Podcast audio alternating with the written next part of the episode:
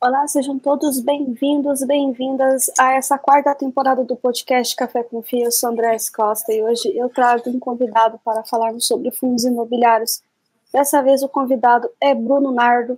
Seja muito bem-vindo para falarmos sobre o RBRX11. Seja bem-vindo, Bruno. Gostaria que você se apresentasse e também apresentasse a gestora antes da gente adentrar sobre o fundo. Legal. Primeiro, obrigado, André. Boa noite. Boa noite a todo mundo que está escutando a gente aqui.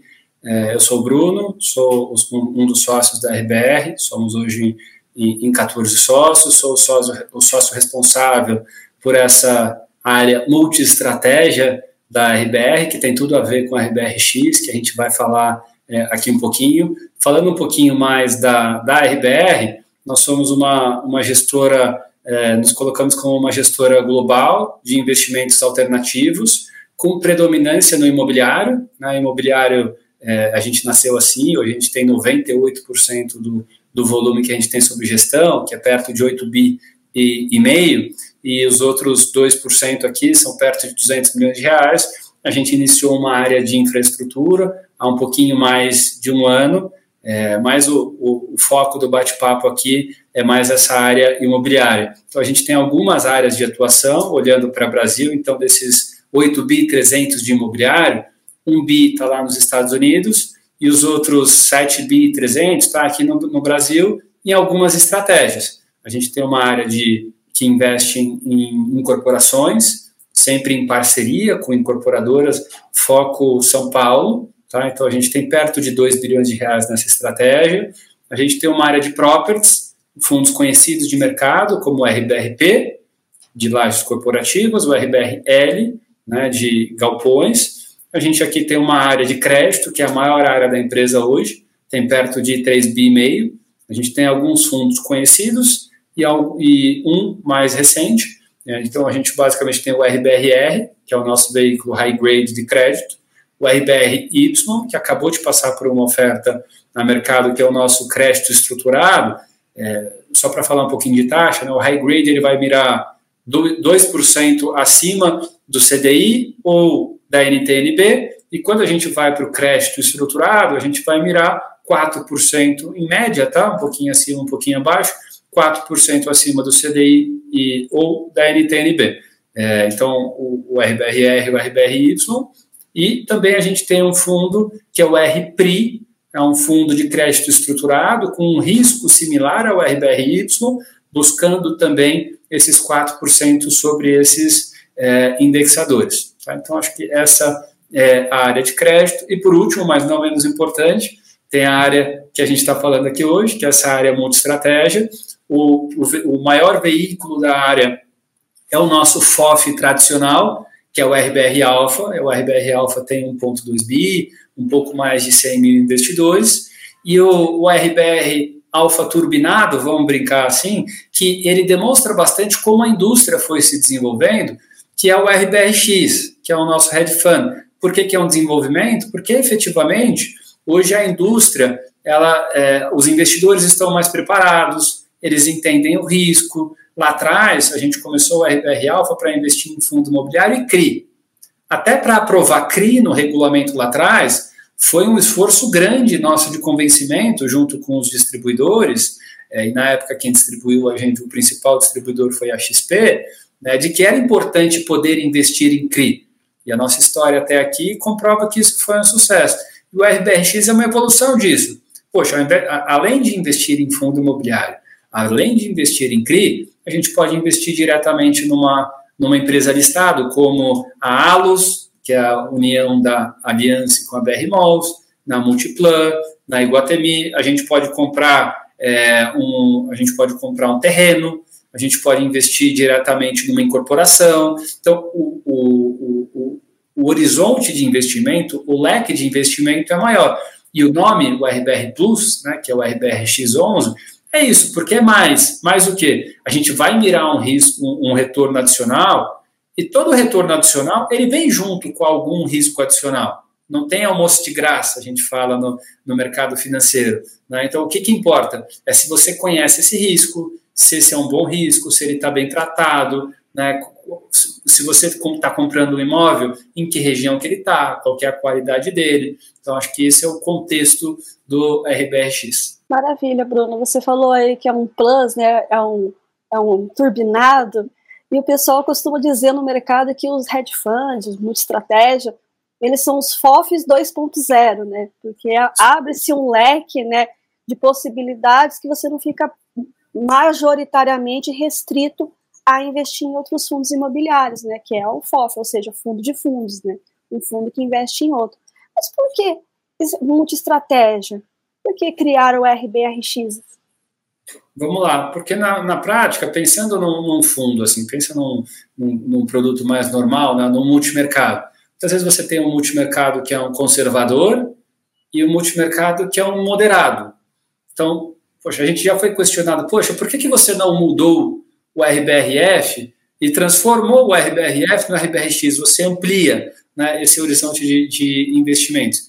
Primeiro, é super complexo você, é, numa base de mais de 100 mil investidores, num fundo de 1,2 bi, você chamar uma assembleia, aprovar com 25% de quórum, né, que é o mínimo que a gente precisa para alterar tudo isso.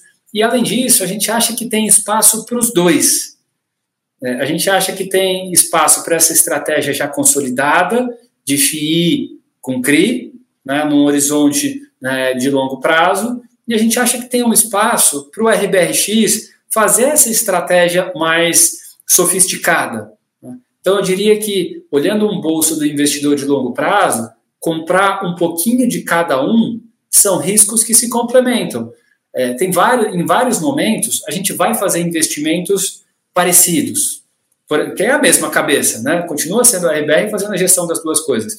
Exemplo, só que a intensidade muitas vezes e o momento de caixa de um fundo ou de outro é que vai mudar. Né? Qual é o risco que você está disposto a correr? Por exemplo, a gente investiu, um dos melhores investimentos que a gente fez nesse ano e que a gente já desinvestiu, e a gente comentou isso nos, nos relatórios, foi na oferta do XPML11, o XPMOLs. Poxa, no RBX, que a gente tinha muito acesso à caixa, a gente estava alocado em CRI. Poxa, CRI eu consigo vender, um bom CRI você vende para outro institucional, para um private, você consegue fazer esse caixa. A gente vendeu e a gente comprou o limite que a gente podia no RBX de XPMOLs. A gente foi em 10%. É o limite que a regulamentação permite que esse fundo tenha de outros fundos imobiliários. E no Alfa, o que, que a gente fez? Primeiro, a gente fez um esforço para fazer caixa, mas dentro desse esforço, o limite que a gente conseguiu ir foi a 5%. Mas a gente investiu nos dois, ou seja, a cabeça, que era um bom investimento, para os dois veículos. Então, esse é um caso, quando é um fundo líquido, é um caso que cabe nos dois. Se eu pudesse ter caixa para investir 10% no Alfa, eu teria ido a 10% também. Mas tem investimentos, por exemplo, que eles vão ser diferentes. No RBR Alpha, por exemplo, eu não posso investir na ALUS de uma forma direta. No RBRX, por mandato, eu posso. Né? Esse é o legal do RBRX. Eu posso fazer mais coisas. Então, efetivamente, ele acaba pegando esse deal flow. Eu comentei no início que a RBR tem várias áreas de atuação dentro de real estate. Isso é muito rico, porque muitas vezes aparece uma estratégia muito boa em incorporação Muitas vezes não aparece 20 oportunidades no ano em todos os setores. Aparece uma, duas, três, igual foi XPMOL, acho que foi a melhor do ano. Não apareceram 10 dessa durante o ano. Mas se eu puder capturar uma de cada caixinha dessa ao longo do ano, dentro de um veículo que tem um mandato mais, mais amplo como o RBRX, é isso que vai é, agregar olhando para frente. Então, como ele pode fazer mais coisas, pode beber mais dessa pulverização de estratégias que a gente tem dentro de casa, ele deveria buscar um retorno adicional no longo prazo. É, você falou em 10%, né? É, como é que então o regulamento permite ele? É 10% em cada classe de ativos? Ou tem segmentos que pode, tem segmentos que não pode? Como é que é, é o mandato do RBRX? vamos lá, por regulamentação, quando a gente fala de um instrumento líquido, né, como um fundo imobiliário, meu limite ali é em 10%. mas eu tenho liberdade, por exemplo, para investir. A gente vem falando bastante de um equity preferencial que a gente estava negociando, é, e a gente vai falar mais sobre isso daqui no próximo relatório. É, a gente pode passar ali de 10%, 15%, 20%. Então, a, a regulamentação trata muito essa limitação do 10%, principalmente para fundo imobiliário, para esse ativo é, líquido imobiliário. E quais os outros que você pode? Porque, assim, é, o que, que o multi-estratégia, ou hedge fund, como o pessoal preferir chamar, é, é, vem, vem, vem é, tendo possibilidade? Investir em outros fundos, por isso eles brincam que é um FOF 2.0, em CRIs, né, é, em ações, e o que mais? Que pode ou não pode aí dentro do. A gente pode, por os dois fundos podem, poderiam comprar CEPAC, né, que é esse título, esse potencial construtivo. Quando você compra um terreno, em algumas regiões da cidade, de, depende da, da, da, zona urbana que você está, você compra o terreno e fala, olha, esse terreno de mil metros você pode construir dois mil.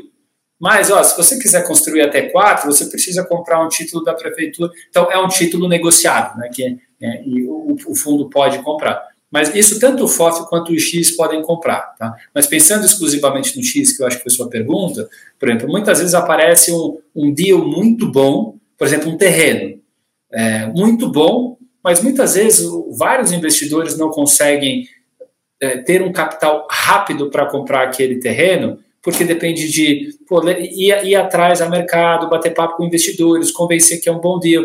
Se a gente já tem esse capital e eu já tenho um mandato e eu acho que é bom, eu posso ir lá, comprar esse terreno, pô, trabalho a aprovação de um projeto lá dentro e depois eu vendo esse terreno com um projeto aprovado para um outro investidor. Isso pode gerar um capital, é, um, um, retorno sobre o, o investimento efetuado, porque em alguns momentos a gente entende que é bastante relevante, porque esse capital rápido, com flexibilidade para tomada de decisão, ele é muito valorizado. Então, esse é um, um, investimento que a gente pode fazer pelo X, ainda não fez, mas ao longo da vida ele vai se sofisticando, né, que o, o F não pode fazer. Ações, você comentou, né, a gente pode investir, por exemplo, numa incorporação. Eu posso investir numa SPE que está incorporando um prédio, seja um residencial, um corporativo, um logístico.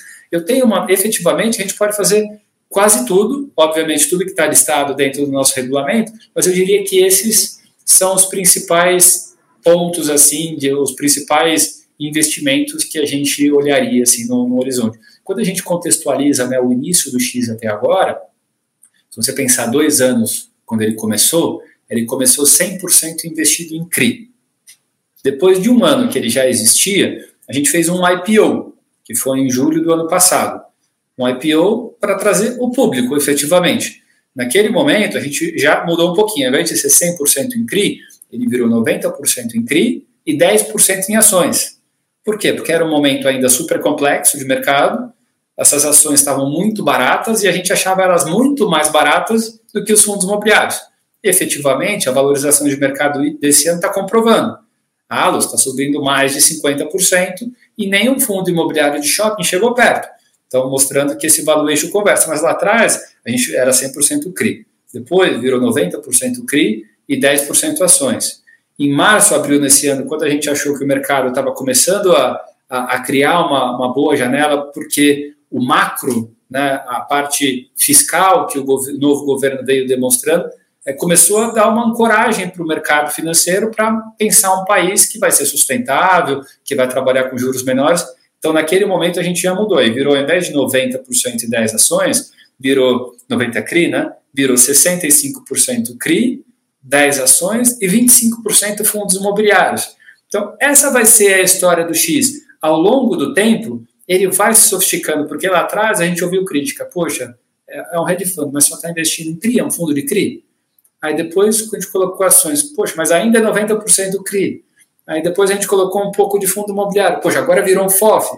E aí, ao longo do tempo, conforme a gente for colocando essas estruturas mais diferentes, como uma permuta, como uma incorporação, como um terreno, eu acho que esse produto hedge fund ele vai ficando de uma é, mais é, compreendido pelo mercado e os retornos também. É, até em ações, é, é um, volta e meia a gente conversa, eu converso com algumas pessoas do mercado e eles falam assim, ah, mas um hedge fund em ações É, como é que vai ser? Ele vai ter que esperar ganho de capital, já que eles né, pagam, se for em ações de dividendos, pagam trimestralmente. Como é que você vai obter resultado a respeito é, investindo em ações? Como é que funciona essa sistemática, até para esclarecer para o público como é que é? Super legal a pergunta. É, sim, de alguma forma, né, como o nosso, o nosso investidor ele busca renda, uma renda mensal, é, quando você monta o portfólio, você tem que estar preocupado em entregar um bom dividendo mensal. O que a gente tenta fazer é fazer um equilíbrio entre um retorno de curto prazo e um retorno de longo prazo. Né? Um exemplo, eu posso investir num fundo imobiliário de shopping que eu, que eu tenho uma expectativa de ter um retorno de 20% em um ano, é, e ele me dá um dividendo mensal de 10%, por exemplo, em um ano eu vou ver ali 10%, 10 a mais de valorização de capital. Agora, se eu acho que esse capital, investindo numa ação, é, eu tenho um upside de 50%, mas eu tenho que abrir mão de, de alguma coisa, eu tenho que abrir mão desse dividendo mensal. Isso me atrapalha numa geração de, de dividendo mensal. Eu vou pagar um dividendo menor para esse investidor durante um ano, mas se eu conseguir entregar para ele 50% um ano depois, eu diria que foi o melhor que a gente tinha para fazer com o capital. Esse é o nosso dever fiduciário. Eu acho que é para isso que o gestor recebe taxa de gestão. E as pessoas também questionam, né? Poxa, faz sentido pagar taxa de gestão para um FOF, para um FOF 2.0? Acho que minha resposta é, é muito simples. Se o gestor está é, outperformando, está indo melhor do que o mercado, e o mercado aqui a gente lê pelo IFIX, né, que é uma boa amostra, eu acho que esse, esse pagamento da taxa de gestão está fazendo sentido.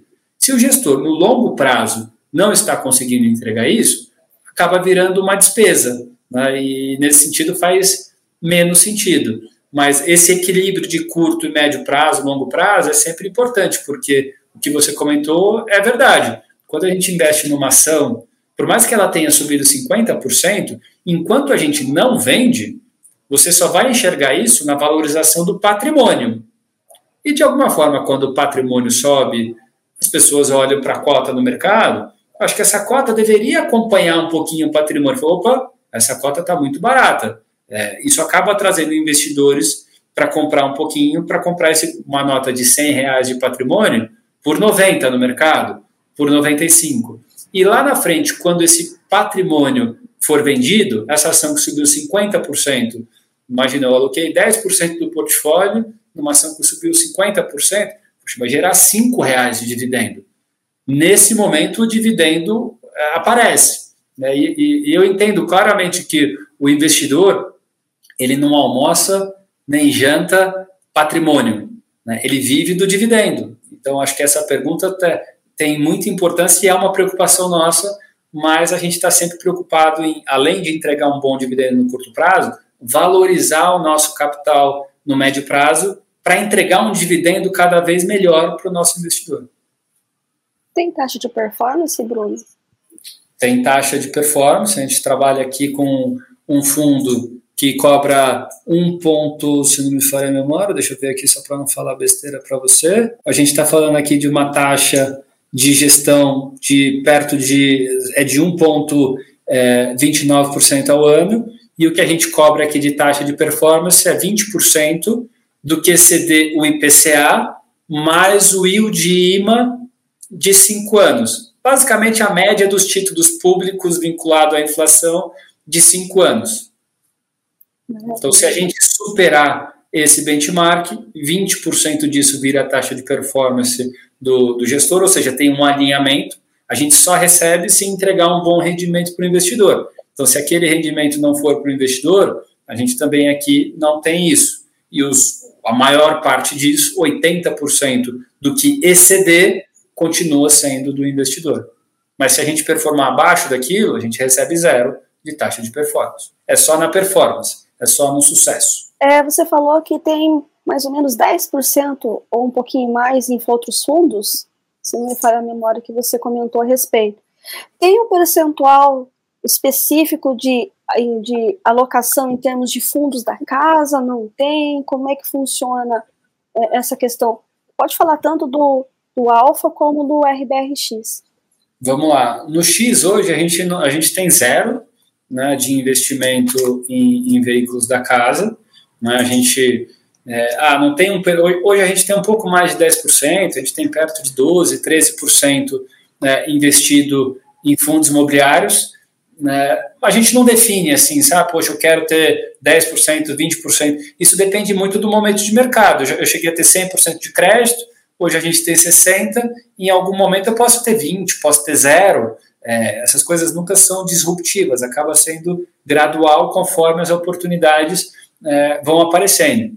Quando a gente olha para investimento em fundos da própria casa, o RBRF tem um pouquinho mais. Ele tem perto, não tem o número exato, mas ele tem perto de 25% hoje do patrimônio investido em veículos que são geridos é, pela própria RBR.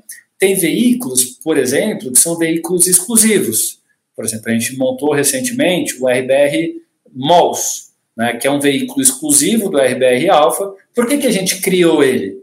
Né? O primeiro ativo que a gente comprou de shopping foi uma participação no Plaza Sul. Para eu, eu, eu comprar essa participação, o Alfa não poderia comprar o imóvel, não está no meu mandato. Mas eu posso investir nisso através de um fundo imobiliário gerido pela RBR. Depois disso, apareceu uma outra oportunidade que para a gente aqui foi fantástica como qualidade de ativo, por mais que não gere um dividendo importante de curto prazo, estou falando do Eldorado, que a gente comprou perto de 10% do RBR Alpha foi alocado no Eldorado. É um dos cinco melhores ativos de shopping do país.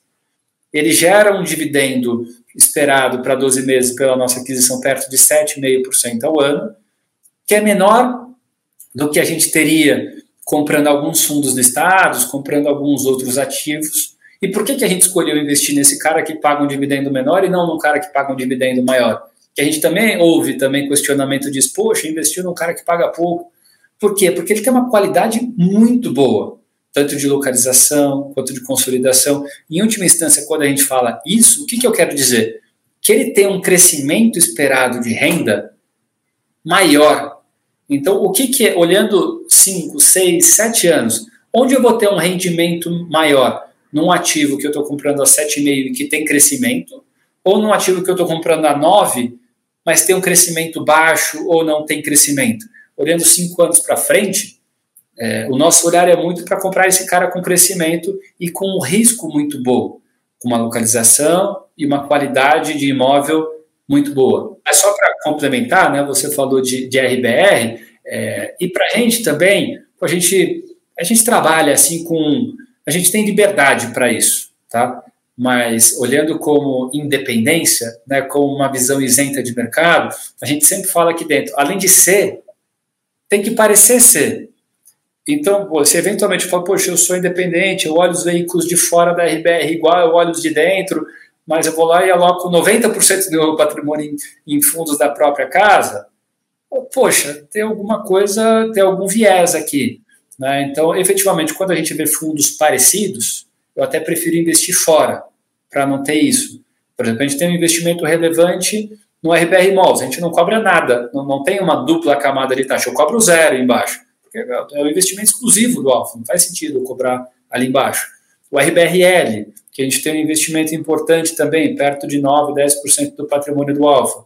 Como o RBRL mais o RBRP tem uma parcela muito relevante do RBRL, né, os dois veículos abrem mão de taxa sobre taxa de gestão, né, sobre esse investimento realizado. Então eu não recebo nada a mais por estar investindo lá. Pelo contrário, se eu vendesse toda essa participação e investisse em veículos terceiros, a taxa de gestão da RBR seria maior porque efetivamente eu estou abrindo mão hoje dessa taxa de gestão. E por que, que a gente faz isso? Porque a gente acha que é um bom investimento.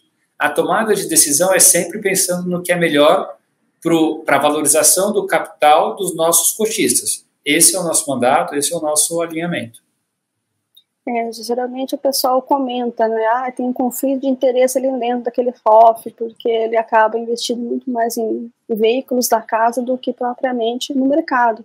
Então, por que, que ele está fazendo isso? Né? O que está acontecendo ali? Né? Então, acho que, coisa é... acho que todo, todo conflito é, você pode olhar como, assim, para mim é, é, sempre um meio copo, você pode olhar para meio copo cheio, poxa, teve acesso, teve uma oportunidade, por exemplo, quando o RBR Alpha investiu no RBRL, havia tido uma primeira emissão a 100 reais a cota que o, o, que o RBRP tinha investido, porque era estratégia de investir em galpões ali dentro. Estava sendo estudado uma emissão a mercado do RBRL, no momento bom de mercado. É, os fundos listados estavam super caros, porque o mercado estava você estava no momento de B muito baixo, de juro muito baixo, os fundos estavam super caros, e foi a forma que a gente comprou de comprar galpão pelo preço de galpão porque tinha muito galpão negociando 20, 30, 40% acima do que a gente achava que era justo. Então, no final, o Alfa teve uma segunda emissão, que só o RBRP e o RBRF entraram. Se eu não me engano, aqui foi uma emissão num preço de 105 reais a cota. Então, a gente teve essa exclusividade, vamos dizer assim, de entrar nesse preço. E depois houve uma oferta a mercado, um tempo depois, já a 110. Então, a gente teve um, uma, uma diferença de poder entrar no momento preliminar num preço melhor do que o mercado entrou. E então, isso foi uma oportunidade de investir é, abaixo do que foi ofertado depois ao mercado, efetivamente porque a gente tinha um capital relevante, né? É, e pensando como alinhamento, né, a gente abre mão de taxa porque a gente tem um percentual relevante do RBRL.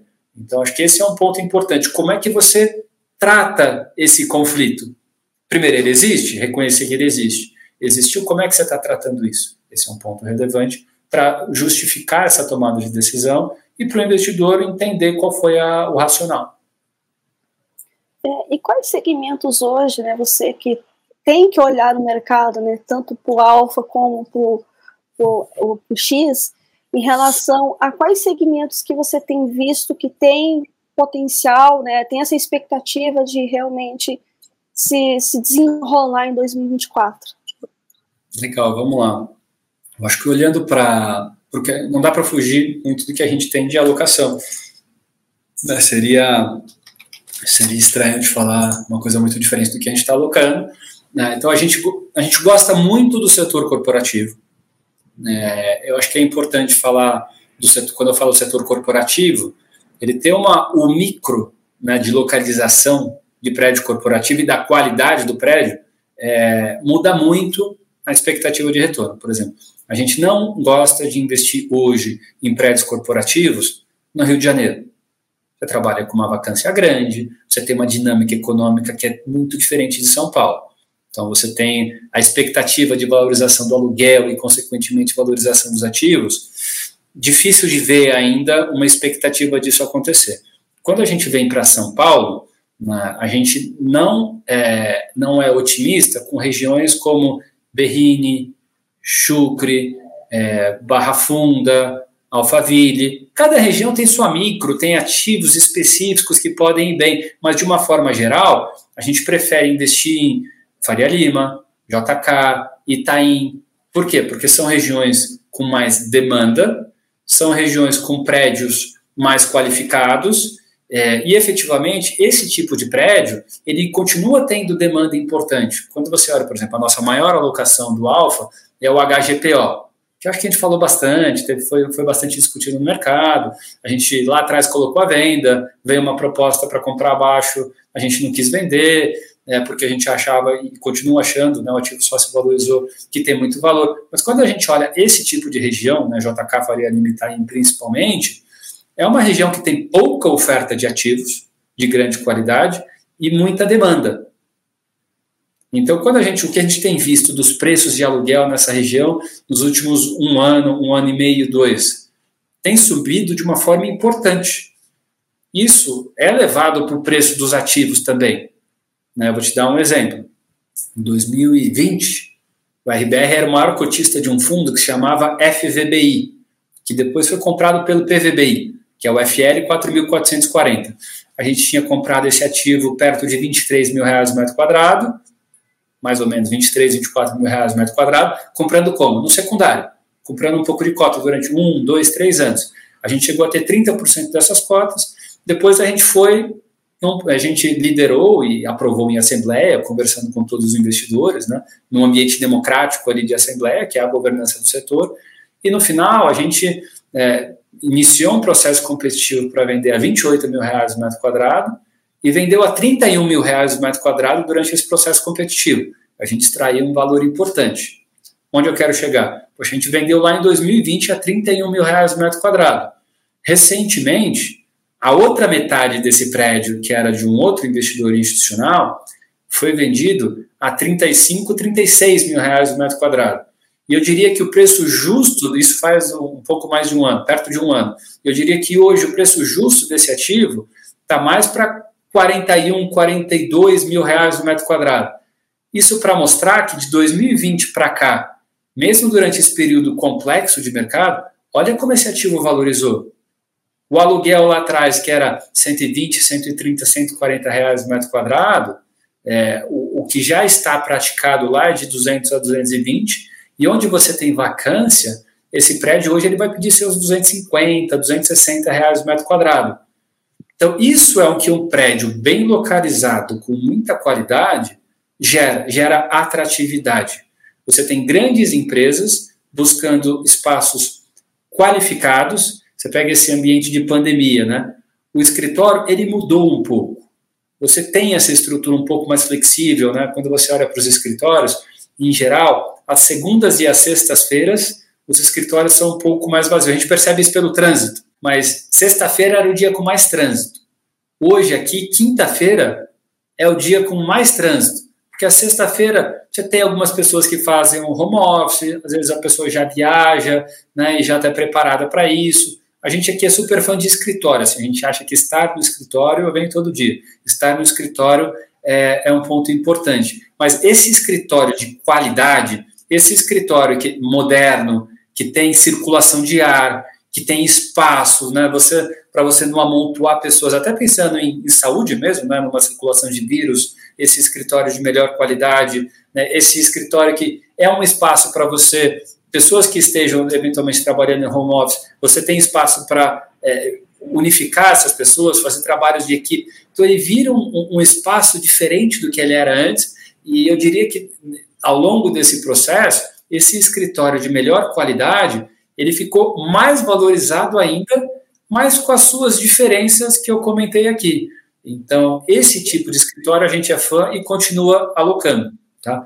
É, como um segundo setor, e a gente vem se posicionando de uma forma mais intensa, foi um pouco aquilo que a gente falou de Plaza Sul é, e de Eldorado, a gente fez um dia também de XP Malls, é o setor de shopping. Poxa, é um setor que historicamente ele é muito resiliente, é, passou por um risco que eu acho que ninguém no mercado esperava, né? uma pandemia, que pô, nunca esperei que um shopping fechasse, que o fluxo de caixa de um, de um shopping virasse zero. Mas o que a gente viu de 2019 e 2020, né, quando os shoppings fecharam, para cá, é que esses caras já, já apresentam um crescimento acima da inflação, né, um crescimento real muito importante sobre o período pré-pandemia. Tem um aspecto importante nisso, porque é muito diferente a performance, isso vale para os corporativos também, mas falando de shopping, é muito diferente a performance dos shoppings de muita qualidade, dominantes, localizados em metrópoles importantes, de shoppings pequenos, que né, não tem, não está numa dinâmica né, de economia é, mais é, parruda. Então, a diferença de crescimento de renda né, e de valorização dos ativos é muito relevante. Por isso que a gente prefere investir nesse tipo de ativo, num cap, de, num cap que a gente fala, né, que é o dividendo do investidor de 7,5%, do que entrar numa dinâmica de economia pior, né, de município, de estado, é, mesmo entrando a 9, mas que tem um crescimento menor. Então, shopping e corporativo é, são os caras que a gente mais acredita hoje, mas quando a gente olha, e aí, tu, tu, quando a gente olha para o setor logístico, é, mas eu acho que esses caras já estão muito mais precificados perto do valor justo do que é esses ativos, que estão indo bem também, que é o setor logístico. É, você tem hoje uma classe com cinco, seis ativos grandes, líquidos que estão indo bem também. Então, é, ao longo dos últimos é, 12, 18 meses, sempre que eu vou falar, poxa, como é que está indo o portfólio? Eu gosto de falar sempre de dois aspectos. Tem o lado do mercado imobiliário, do ativo em si, como é que ele está indo. Então, quando a gente olha o ativo, todos esses setores estão indo bem. O corporativo, nessas regiões que eu comentei, os aluguéis estão crescendo, a vacância continua baixa. Para logístico, vacância abaixo, aluguel crescente. Quando a gente vai para shopping, seja os fundos imobiliários, sejam os fundos, sejam as ações de empresas listadas, como a Alus, Iguatemi, Multiplan, elas têm apresentado resultado crescente importante. Então, todos esses ativos estão indo bem. Poxa, por que, que o fundo caiu? Por que, que a ação caiu? Porque aí você tem o um lado que não é o, o, o mercado imobiliário, o ativo. Você tem o um lado macroeconômico, que é juros. Quando o juros sobe muito porque o mercado tem muita incerteza, os investidores acabam vendendo um pouquinho desses ativos para se proteger na renda fixa. Ele vai alocar esse capital num CDB, num fundo DI, ou em instrumentos isentos como LCI, LIG, Debenture, CRI, CRA. É, então, esse lado macroeconômico influencia muito a precificação desse fundo. Mas então é sempre importante ter opinião sobre os dois. Como é que está o ativo e como é que está o lado macroeconômico, que esse lado macroeconômico, que em última instância vai ajudar na precificação, se a cota vai subir ou se a cota vai cair. Mas tão importante quanto esse lado macroeconômico é se você está num bom ativo. Porque se você está num ativo que a receita não está subindo, que a vacância está caindo, que, você, que ele ficou vazio e é uma região que vai ser difícil alugar, isso é um, é um problema de longo prazo. Agora, se você está num bom ativo que ele gera uma renda crescente de longo prazo, esse macroeconômico ele tem volatilidade, mas você está num ativo que está se valorizando. Então é sempre essa, esse, essas duas coisas que a gente acaba analisando. Maravilha. Então, os, os, setores macros, vamos dizer assim, que você observa é o corporativo, ou lajes corporativas, shopping e é, logística. Então, esses seriam os três principais setores. Isso, com ênfase nos primeiros dois. E por que o desdobramento das cotas? É uma tendência de mercado, Bruno? É algo bom, é algo que realmente os, até os novos fundos que vierem vão começar a vir tudo todos base 10, porque é interessante ou não é interessante, ou foi é pontual. Como é que é a tua visão enquanto gestor, observando essa movimentação e do, do desdobramento das cotas? vamos lá, sempre que a gente toma esse tipo de decisão, a gente pensa por quais são os possíveis impactos. Muitas vezes você não tem certeza absoluta de qual vai ser o impacto. Poxa, minha liquidez vai aumentar, é, meu número de investidores vai aumentar, é, eu vou ter um fundo mais democrático, porque eu diria que a maior parte da população brasileira, acho que é, tem uma poupança, tem uma poupança baixa. Né? Eu acho que já, já é acima da média. Famílias que têm alguma poupança eu diria que já é acima da média. Então, tem muitas famílias que têm uma poupança de mil reais, dois mil reais, três mil reais. Quando você olha o RBR Alpha, hoje a gente tem um pouco mais de 100 mil investidores. Vou chutar um número aqui, mas não deve fugir muito disso. A gente deve ter 20, 30 mil cotistas com uma cota. Então, você imagina que uma, uma pessoa né, que tem uma poupança de mil reais e a cota que custe 100 reais, muitas vezes ela não consegue fazer uma boa diversificação do seu patrimônio. Ela pode escolher 10 fundos no limite, se a pessoa tiver 500 reais.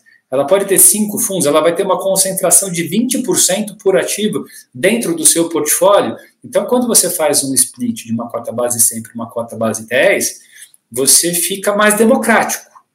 Você dá acesso para o investidor que quer diversificar né, o seu portfólio. Então, uma parte importante nossa é isso: trazer mais investidores.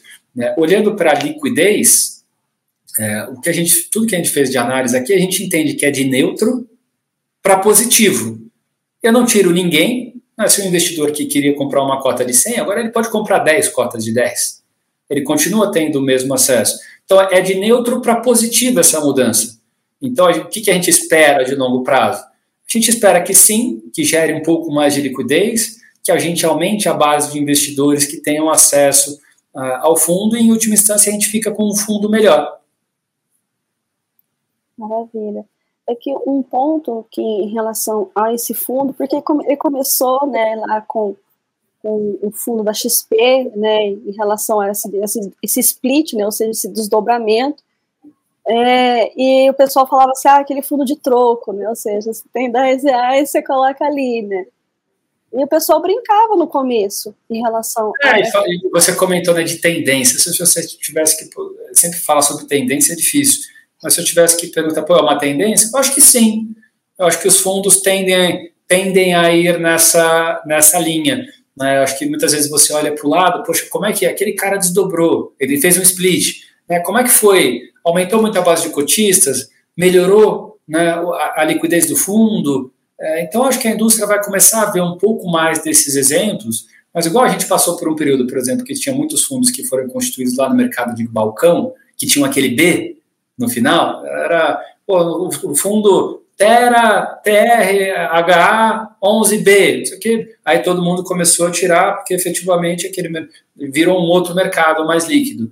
Né? A gente passa por algumas fases. Eu acho que essa fase de ter um split numa cota mais democrática tende a ser o que a gente, a gente tem visto um aumento de gestores fazendo isso, e foi um teste nosso também, né? É, e a gente interpretou todas as possíveis consequências. Vou ter algum downside? Quais são os possíveis upsides? Pensando tudo isso, a gente tomou uma decisão achando que era o melhor para o nosso investidor. E, e, já que você falou né, que foi analisado todo esse cenário, que, que você tem sentido depois do desdobramento, então? Tem sido positivo? A gente acha que é muito recente ainda. Faz poucos dias assim que a gente é, fez esse fez esse esse split. Então qualquer análise acho que seria muito preliminar. A gente prefere esperar um, dois, três, seis meses para ter uma opinião, mas provavelmente depois de um período a gente provavelmente vai, vai faz sentido falar num relatório mensal a experiência. Por que, que a gente viu? Nossa base de investidores cresceu muito, a liquidez cresceu muito, houve alguma mudança de precificação no mercado secundário? Poxa, aquela compra e venda, que às vezes num fundo que não é tão líquido ainda, que era de meio por cento, né? Tem um comprador a 99 e um vendedor a 99,50. Esse spread reduziu. Agora eu tenho um comprador a 99,30 e um vendedor a 99,40 isso estimula a liquidez. Então, esse tipo de análise a gente vai fazer, mas eu acho que a gente precisa de um pouco mais de tempo para ter essa opinião, mas prometo que a gente vai falar sobre isso. Maravilha. E agora, é, Bruno, veio o momento marketing do fundo, né, que é o porquê investir no RBRX11. O que, que é, é de diferencial no fundo de vocês para que os investidores olhem com carinho ele e até adquiram? Vamos lá. Primeiro, acho que o desempenho dele, quando você olha o patrimônio mais os dividendos que a gente gerou desde o início do RBRX, é, dos hedge funds, foi o que até agora entregou um resultado é, melhor, né, com um bom risco. Olhando para o que a gente tem aqui dentro de casa, esse é o fundo que sempre foi o fundo dos nossos sonhos. O RBRF lá atrás, se o mercado é, permitisse isso, né, a, o momento de maturidade do mercado permitisse isso, a gente gostaria que fosse esse fundo porque efetivamente a gente pode fazer tudo nele. Então a gente pode pegar o melhor de todas essas áreas que a gente tem aqui dentro de casa, incorporação, comercial, logístico, crédito. Eu posso pegar tudo isso e esse e os negócios que vão aparecendo e ir colocando dentro do RBRX para buscar um retorno melhor para o investidor ao longo do tempo. Então, efetivamente, eu acho que é o fundo que tem maior, maior capacidade de crescer e de entregar resultados importantes para o investidor no longo prazo. Então, eu diria que o, resultado vai ser mais importante ao longo do tempo, é, mas o acesso que a gente tem de deals por ter um mandato mais amplo é muito importante para essa capacidade de entregar um resultado diferente. Você precisa ter uma originação diferente para entregar um resultado diferente. Eu acho que a gente tem conseguido fazer isso até agora é, e a gente vai tentar replicar isso olhando para frente. Maravilha, Bruno, mais uma vez, muitíssimo obrigado pelo super bate-papo a respeito aí do RBRX. A gente pegou o ganchinho do, do FOF também, da casa, para conversar a respeito, até fazer um paralelo em relação a esses fundos, o que um pode, o que um outro não pode. É, mas eu gostaria que você deixasse as suas considerações finais e também as mídias sociais aí para o pessoal conhecer um pouco mais do RBRX, conhecer o Alfa, tirar alguma dúvida a respeito do fundo aí, para conhecer melhor mesmo. Legal, acho que vale a pena seguir aqui as nossas mídias sociais, no LinkedIn, RBR Asset, também no Instagram. E quando a gente olha para mim, o que eu acho que vale a pena comentar é essa nossa visão olhando 12 meses para frente, olhando até o final do ano que vem. É, eu acho que o mercado e a gente também espera um momento de juros menores. Então, a gente tem visto o Banco Central cortar juros, a gente espera mais um corte esse mês.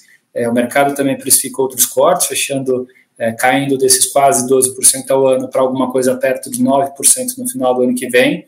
O que a gente vê nos fundos imobiliários ainda sendo negociados num nível de retorno que a gente acha que, com a evolução desse corte de juros, esses fundos deveriam se beneficiar em termos de valorização. O investidor vai acabar migrando né, de renda fixa um pouquinho mais para esse investimento alternativo, e eu acho que os fundos que é, os fundos imobiliários né, tendem a capturar bastante disso. Acho que o investidor que se antecipar um pouquinho nesse movimento tende a pegar uma, uma um, um retorno melhor do que o investidor que deixar um pouquinho mais para frente.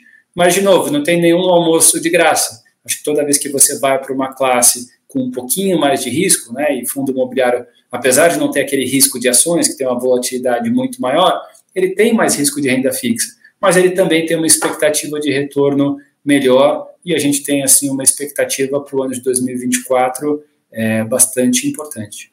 É isso, e obrigado aqui pelo convite, pelo bate-papo, a RBR está sempre à disposição é, de todo mundo. Maravilha, eu que agradeço você ter aceito esse convite para esse super bate-papo. E, pessoal, até o próximo episódio dessa quarta temporada do podcast Café com Fi. Tchau, tchau, tchau, tchau, Bruno. Tchau, tchau.